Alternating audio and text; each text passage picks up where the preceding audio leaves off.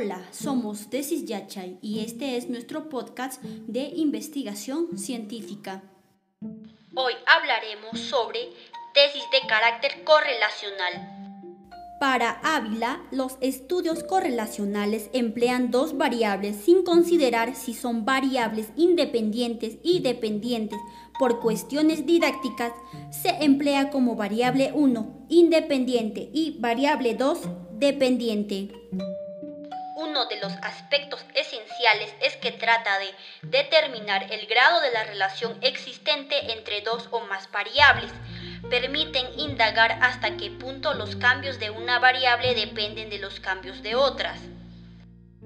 La magnitud de la relación se calcula mediante un coeficiente de correlación. Es relativamente fácil diseñarlo y ponerlo en práctica y consiste en reunir dos o más conjuntos de puntuación de una muestra de sujetos y calcular el coeficiente de correlación entre ellos.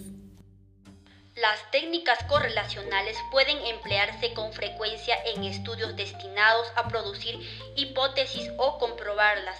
En los primeros, el investigador mide cierto número de variables y calcula los coeficientes de correlación entre ellas con objetivo de descubrir qué variables parecen estar relacionadas.